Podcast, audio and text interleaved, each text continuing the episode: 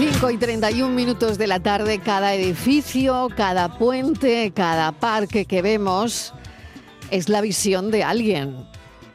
Hoy es el Día Mundial de la Arquitectura y hemos pensado en el programa que podría estar muy bien hablar con esos visionarios que dan forma a nuestro entorno, eh, convierten los espacios en lugares, convierten las estructuras en hogares.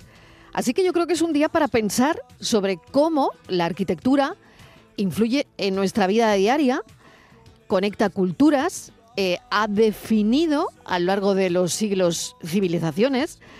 Así que seguramente mientras supongo que ahora puedes ir caminando por tu ciudad con unos auriculares, escuchándonos, o puedes estar en la plaza de tu pueblo eh, tomándote, pues yo qué sé, un refresquito, ¿no?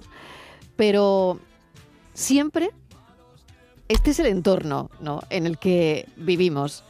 Así que siempre, como decía, con planos y con maquetas, hay gente pensante que ha construido el mundo tal y como lo vivimos, tal y como lo conocemos.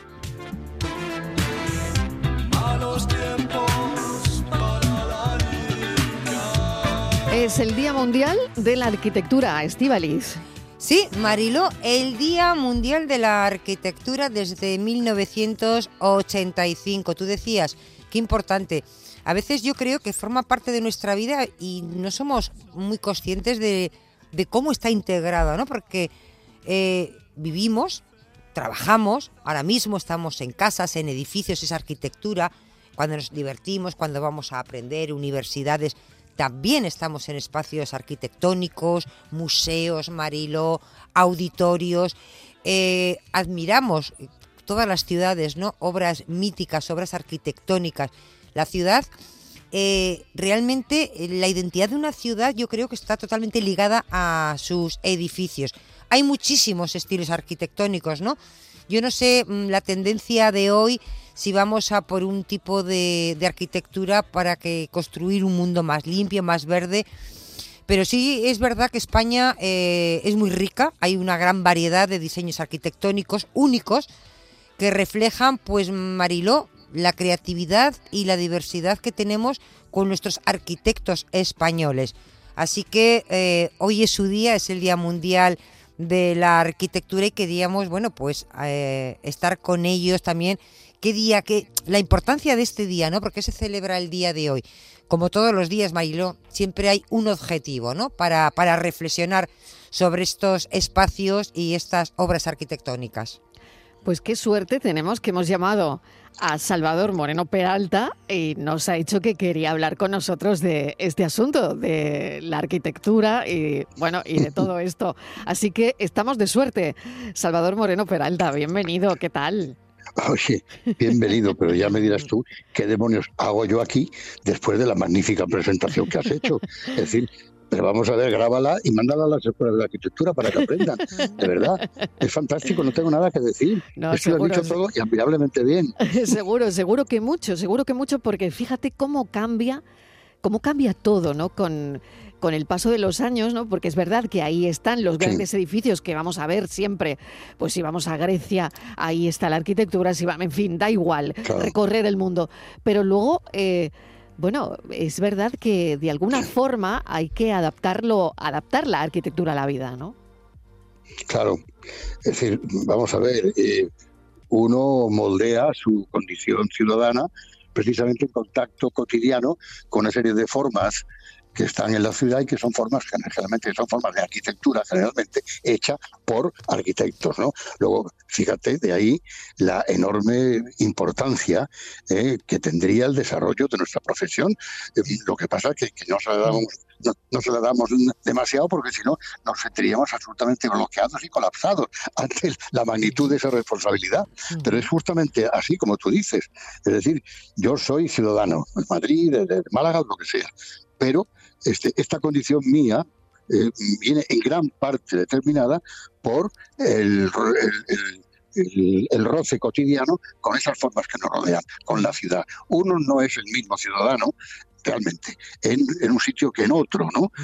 Sí, hay grandes enormes aspectos de la propia condición humana, que es verdad, pero este, los pero la arquitectura y por consiguiente la ciudad de la cual está llena, sí también moldea unos caracteres distintivos. Y eso, eso es muy importante porque, a ver, eh, realmente si esto es así, estamos hablando probablemente de la actividad más antiecológica del mundo, porque consiste en colocar un lleno un artefacto, algo donde antes antes había un prístino vacío, ¿no? Mm. Pero sin embargo esto no es así. No es así porque realmente la buena arquitectura, eh, la arquitectura de la gente sensible al medio que le rodea, a la población con la que convive y a, la emoción de un paisaje, eh, quien, realmente alcanza eh, este estado de total excelsitud artística, que los, los hay, no, no, es lo normal, ¿no? Pero es así. Entonces convierten, gracias a la arquitectura, un lugar natural que, por natural puede ser anodino, sin embargo lo puede convertir en una obra de arte, dicho más de una manera mucho más gráfica. La colina del Pentélico, en donde estaba, eh, donde está el Partenón, pues sin el Partenón no deja de ser un hermoso paisaje de los muchos que hay. Ahora bien, con el Partenón encima, ya entonces ya es una obra de arte sublime, ¿no? Luego, claro, eso es un, ese, en ese territorio nos movemos. Si lo empiezas a pensar un poquito en profundidad, este, asusta un poco, ¿eh? Asusta un poco y te lleva a que a tener unos grandes conocimientos técnicos que no siempre se tienen. Pero no solamente la técnica, sino también la idiosincrasia, la espiritualidad, la cultura, el tiempo transcurrido con determinados sitios. Porque es que a eso a lo que de, alguna manera vas a tener que responder, ¿no? Y no es nada fácil, te lo aseguro. Mm. Fíjate, yo estaba pensando en lo que estabas diciendo, ¿no? Es como una fusión de arte y ciencia realmente, ¿no?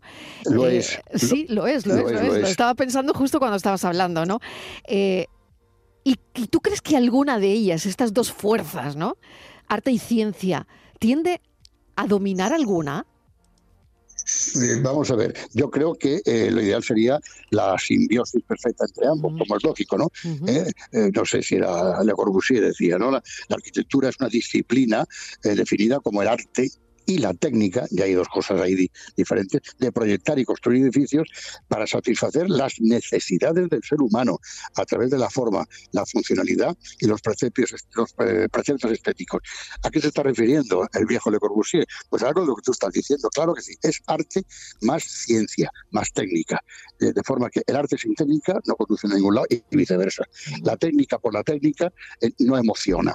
Y eso es importante tenerlo en cuenta porque la arquitectura de hoy a ver, más, yo creo que va más y pone más énfasis en la técnica ¿eh? que en lo que tendría de arte. Hoy día digamos, los procedimientos técnicos han, eh, han, permitido solucionar enormes problemas, enormes y complicadísimos problemas, hasta el punto de que si entras en Google verás que en este momento hay alguien que está construyendo una torre que tiene una altura de un kilómetro, ¿no? Ya te puedes imaginar todo lo que significa. Entonces, que es admirable el desarrollo técnico ¿El desarrollo de la técnica ligada a la arquitectura? Sí, pero ya no lo es tanto probablemente el conocimiento del ser humano que tiene que tener el arquitecto para hacer una obra de arquitectura redonda.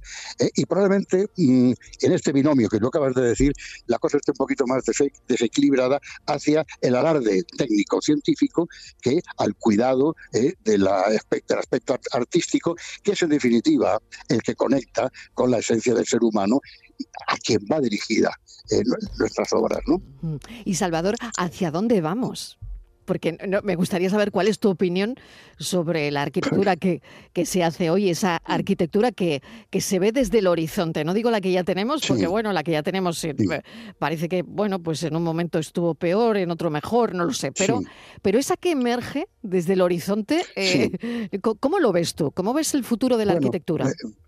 En lo bueno y, en lo malo, ¿no? Eh, lo malo es una burocratización eh, galopante, digamos, del ejercicio de esta profesión, absolutamente asfixiado en un marco normativo y redundante que no sirve para mejorar la arquitectura, sino para consolidar eh, corralitos competenciales dentro de la burocracia estatal en la que estamos. ¿no? yo creo que eso es así. Pero también, como contraparte, también le tengo que decir que mirando las ciudades de nuestro entorno, hoy día hay una arquitectura media, y la arquitectura media es muy importante, porque es la que de alguna forma está consolidando la visión general de la arquitectura de un lugar. ¿no? Hay una arquitectura media infinitamente mejor que la que podíamos tener hace 20 o 25 años. Es decir, yo creo que la arquitectura media es más culta, es más mm. culta, es más interesante, estéticamente es más convincente eh, de los pastiches eh, que estábamos haciendo y las cosas muy raras que estábamos haciendo hace 20 años. En ese sentido está bien. Ahora, eh, hay una cierta frialdad que echas de menos en, en, las obras de los maestros, no me tengo que que, que, que, montar al Renacimiento, no simplemente a los maestros de los años 60, 60 y 70, que fueron los míos, ¿no? que fueron los míos en la Escuela de Arquitectura de, de Madrid, ¿no? Eh, gente, pues, mira, con una cultura enciclopédica, eso para empezar. Gente humilde, fíjate bien, humilde y modesta, en el quehacer de su profesión.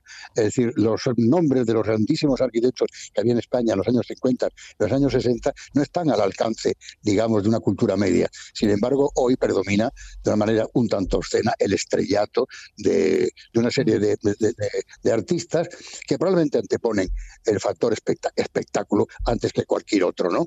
Entonces, yo creo que con el tiempo, porque la arquitectura hay que escribirla en el tiempo, tú no puedes, no te fíes mucho de la crítica o la valoración de una obra de arquitectura a los pocos meses de construida. Déjala, porque como decía alguien, el tiempo también, también trabaja sobre, sobre esos sitios. Y trabaja y muy bien generalmente. A veces, cuidado, es misericordia con determinados eh, edificios, ¿no? Pero generalmente el tiempo trabaja siempre a favor. Y trabaja en esa fluidificación de la relación que existe entre el arquitecto, entre la arquitectura y el destinatario, ¿no?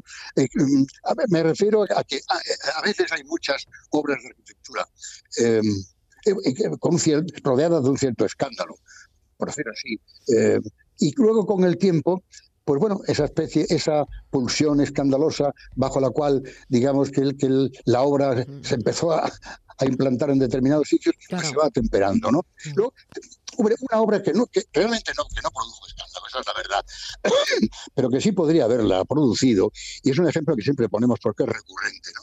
Que es, eh, mira, ya que estamos, estamos hablando desde Sevilla, supongo. Bueno, pues yo estoy en Málaga, yo estoy en Málaga y estoy en Sevilla. Estamos todos repartidos, Salvador. Está, fenomenal. Bueno, esto está, el territorio, el territorio es nuestro ámbito, magnífico. Bueno, pues acuérdate, por ejemplo, de un edificio tan comprometido, sobre todo el lugar, como es la precisión española de Rafael Boneo, que está justo enfrente, nada más y nada menos que la Torre del Oro. Entonces, tú fíjate el compromiso de un lugar que evidentemente la ciudadanía tiene ya por sagrado, por la vecindad, como un monumento extraordinario, tan importante es en la cultura y en la historia de, Sevilla, ¿no? Bueno, pues justo enfrente le colocas un edificio que tiene que ser moderno, porque hay que ser moderno, como decía Rimbaud, ¿eh? pero la modernidad puede ser algo, eh, un canto glorioso, pero nunca puede ser un berrido, ¿no? Y generalmente, a veces, en aras de la modernidad damos berrido. Bueno, pues fíjate tú, ese, volviendo a la previsión española, el estupendo edificio de, Rafa Moneo. Yo siempre me pregunto, y pregunto a mis queridos colegas sevillanos, ¿alguien se acuerda de qué había en ese lugar antes del edificio de Rafael Moneo? Pues muy pocos lo saben. Yo, desde luego, no, lo recuerdo. Lo que sí sé es que ese edificio moderno, vamos, de una modernidad de hace 30, 30 años, ¿verdad? En la época del posmodernismo y tal. Pero en cualquier caso es un edificio moderno que está ya inscrito de alguna manera en la memoria general, en la memoria colectiva de la ciudad, como si siempre hubiera estado ahí. ¿eh? Que esa sería, digamos, la frase que determina, que determina el éxito de una obra de arquitectura. Parece que esa obra siempre hubiera estado ahí. Si, si consigues eso, has triunfado. Porque quiere decir que has hecho un buen edificio y, un buen edificio y que a la satisfacción ¿eh? del destinatario y sobre todo el enriquecimiento, enriquecimiento de la memoria colectiva general de una ciudad. ¿no?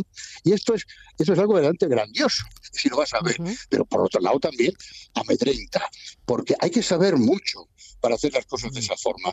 Y ahí es también donde veo un poco la, divergencia o la diferencia no me hagas mucho caso, pero yo la veo un poco ahí, ¿no? Eh, que, eh, afecta a la, propia enseñanza de la arquitectura, ¿no? Que es en mis tiempos, bueno, mis tiempos son todos, ¿no? Pero los tiempos de uno son todos. Pero en los años 60, aquellos maestros que yo tuve en Madrid eran, como te digo, gente, gente humilde, gente humilde, pero eh, eran psicólogos ah. y era gente que mm, escudriñaba perfectamente mm. los modos de vida de la gente. Tenían un punto de vista además artesanal que hacía que no perdieran el control de lo que estaban haciendo. Hoy día, ¿qué hay de artesanal en una obra de arquitectura? Absolutamente nada. Estamos en manos de ordenadores y en manos Ahí de iba yo, Salvador. Claro, claro. Ahí iba yo. Claro. Salvador, Sí, sí, estamos sí. en el 2023. Y, y se construyen y si preguntan verdaderamente luego a Claro. la gente, ¿no? Yo- Eh, ¿Cómo vive, no? Oiga, ¿usted Yo- cómo vive, no? A mí me interesaría mucho, Claro. Salvador, Adelante, adelante, Esteban. preguntarte por Sí. la inteligencia artificial que está en todo. La inteligencia artificial mueve sí. todo, ahora mismo aplicada a la, a la arquitectura. No sé si Pues no revoluciona sé, el sector pues no sé lo- o todo lo contrario. es no decir, está eh, pero, eh, eh, está ensobreciendo un poco como- las ideas, ¿no? Las ideas, los diseños del arquitecto, porque ahora Algo sí. parece que toda la Sí. inteligencia artificial es la que diseña, porque Sí. es más perfecta, porque lo hace todo más completo. Y entonces, ¿dónde queda Claro. el arquitecto? Te vuelvo a repetir un poco con la, eh, la respuesta anterior. Es decir, predomina en este momento la técnica, e incluso la- en la técnica meto la inteligencia artificial, ¿eh? a la personalidad individual y creativa de del arquitecto. Yo comprendo que esa figura de ese arquitecto Deus ex machina con conocimiento universal de todo, pues es una idea romántica que más bien está solamente en la mente de Ayn Rand en el manantial, ¿verdad? Y, si encima te, te lo, te lo representa Gary Cooper, pues ya te puedes imaginar, ¿no? ¿Eh? Pero eh, está claro que la complejidad técnica con la que hoy hay que hacer un edificio exige, como es lógico, ponerse bastante en manos, digamos, de esa técnica. Que la inteligencia artificial, sin embargo, ha dado un paso más, porque ya no, es, ya no te va a decir cómo eh, eh, hacer el hormigón o cómo eh, resolver un detalle constructivo. Yo creo que por ahí no va. Va sencillamente en un terreno más discursivo. Va incluso suplantándote en la memoria del proyecto que tú podrías hacer. Y eso es un muñeco quien lo está haciendo. Es un muñeco hipertecnificado. ¿eh? Y entonces da un poco de yuyu, las cosas como son. ¿eh? En el, el panorama un tanto orwelliano ¿eh? de inteligencia artificial, una inteligencia artificial aplicada a cualquier cosa, pero en la arquitectura, pues mira, te juro que en cuanto cuelgue el teléfono con vosotros me voy a poner a pensar en eso, porque muy probablemente no- nos va a quitar el trabajo a todos. ¿Por qué? Claro, eh, claro, porque, porque sí, sí, mira, ha- hay un dicho por ahí eh, que es muy escandaloso, pero que es verdad. Es decir, eh, porque además, entre otras cosas, lo han, pro- lo han pronunciado algunos de los arquitectos mejores y, digamos, que políticamente más izquierdosos que ha habido en nuestro país. ¿no? Que, estos decían, como por ejemplo el caso de Oriol Boigas, la innovación arquitectónica hoy día solo es posible en manos de ricos. ¿Por qué manos de ricos? Porque son los únicos que pueden permitirse el lujo en sus casas ¿eh? de encargarle al arquitecto y dice, deja volar tu imaginación y hazme la casa que tú quisieras, yo te voy a dar cuatro reglas, pero ahora yo quiero, quiero que tú me des tu genio, no que me des tu técnica constructiva, ¿no?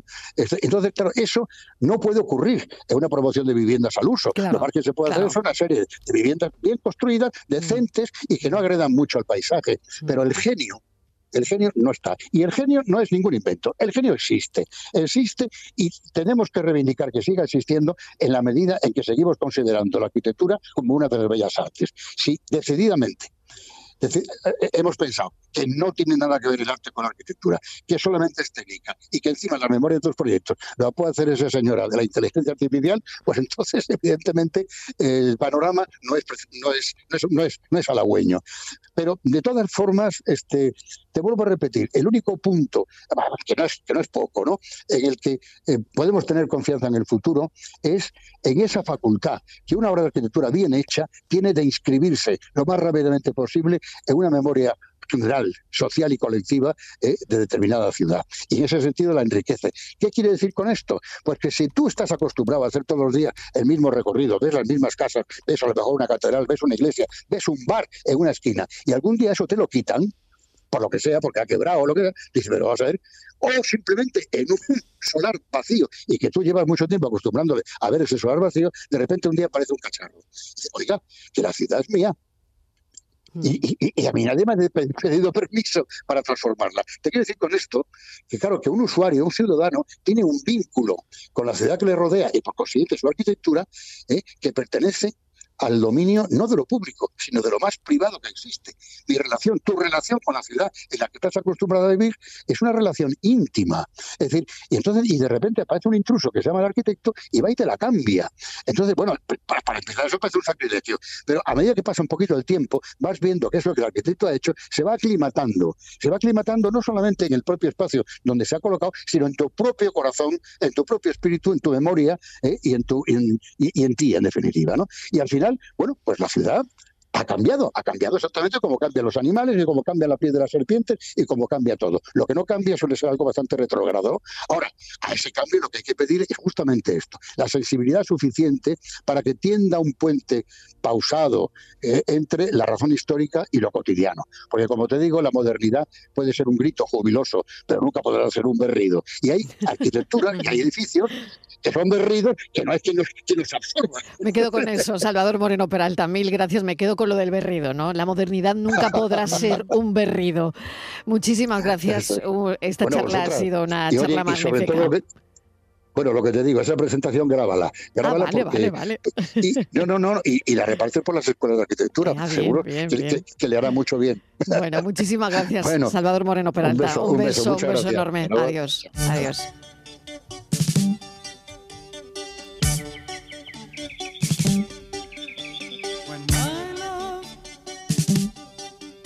Next to your love. I can't compare love when it's not love.